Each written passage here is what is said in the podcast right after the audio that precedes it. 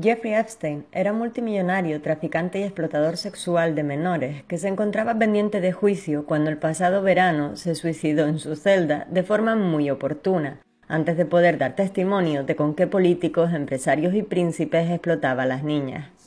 Y como todos estos pervertidos son muy filántropos, Epstein tenía su propia fundación, desde donde destinaba millones de dólares a causas no ya benéficas, sino intelectuales, siendo una de sus beneficiarias la empresa OpenCog. Situada en Hong Kong, OpenCog está especializada en programación de software para inteligencia artificial, buscando replicar la mente humana a la perfección, habiendo desarrollado paralelamente el proyecto OpenPsy para imitar incluso la motivación y emociones que nos mueven en la vida. Para ello, han desarrollado multitud de videojuegos que elaboran un estudio de patrones y reacciones de los jugadores. A su vez, OpenPsy está inspirado en el proyecto MicroPsy de Josh Bash, quien también recibía financiación del pedrasta. Así, gracias al dinero de Epstein, en un trabajo conjunto con la empresa recién creada Hanson Robotics llegaba Sofía, un robot capaz de sentir enfado, alegría, miedo, dolor e incluso hambre, siendo Ben Werthel director ejecutivo de OpenCog y científico jefe de Hanson Robotics. En 2013, medios como Cision o Forbes se hacían eco de las aportaciones del magnate a dichos programas.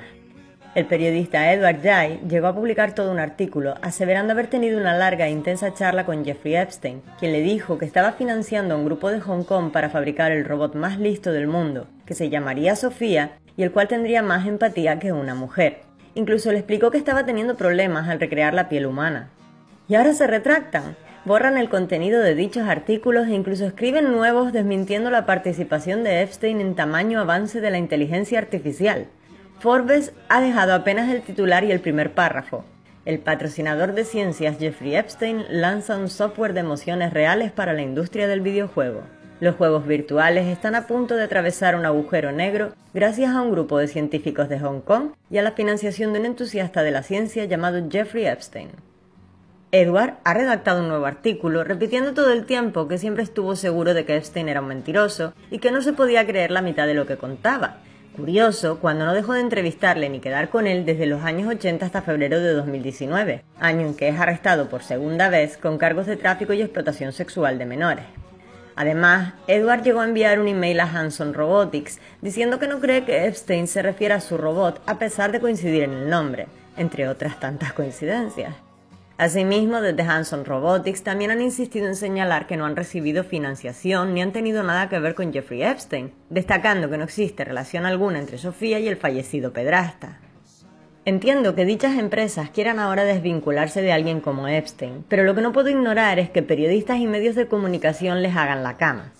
No están protegiendo los avances en inteligencia artificial, están ocultando cuáles son las verdaderas intenciones de estos avances para que monstruos como Epstein tuvieran tanto interés en financiarlos.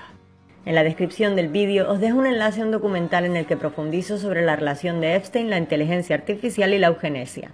Aquí os traigo un esquema que os ayudará a entender la relación de Epstein con el proyecto Sofía, ese robot famoso por decir bromeando, ok, destruiré a los humanos.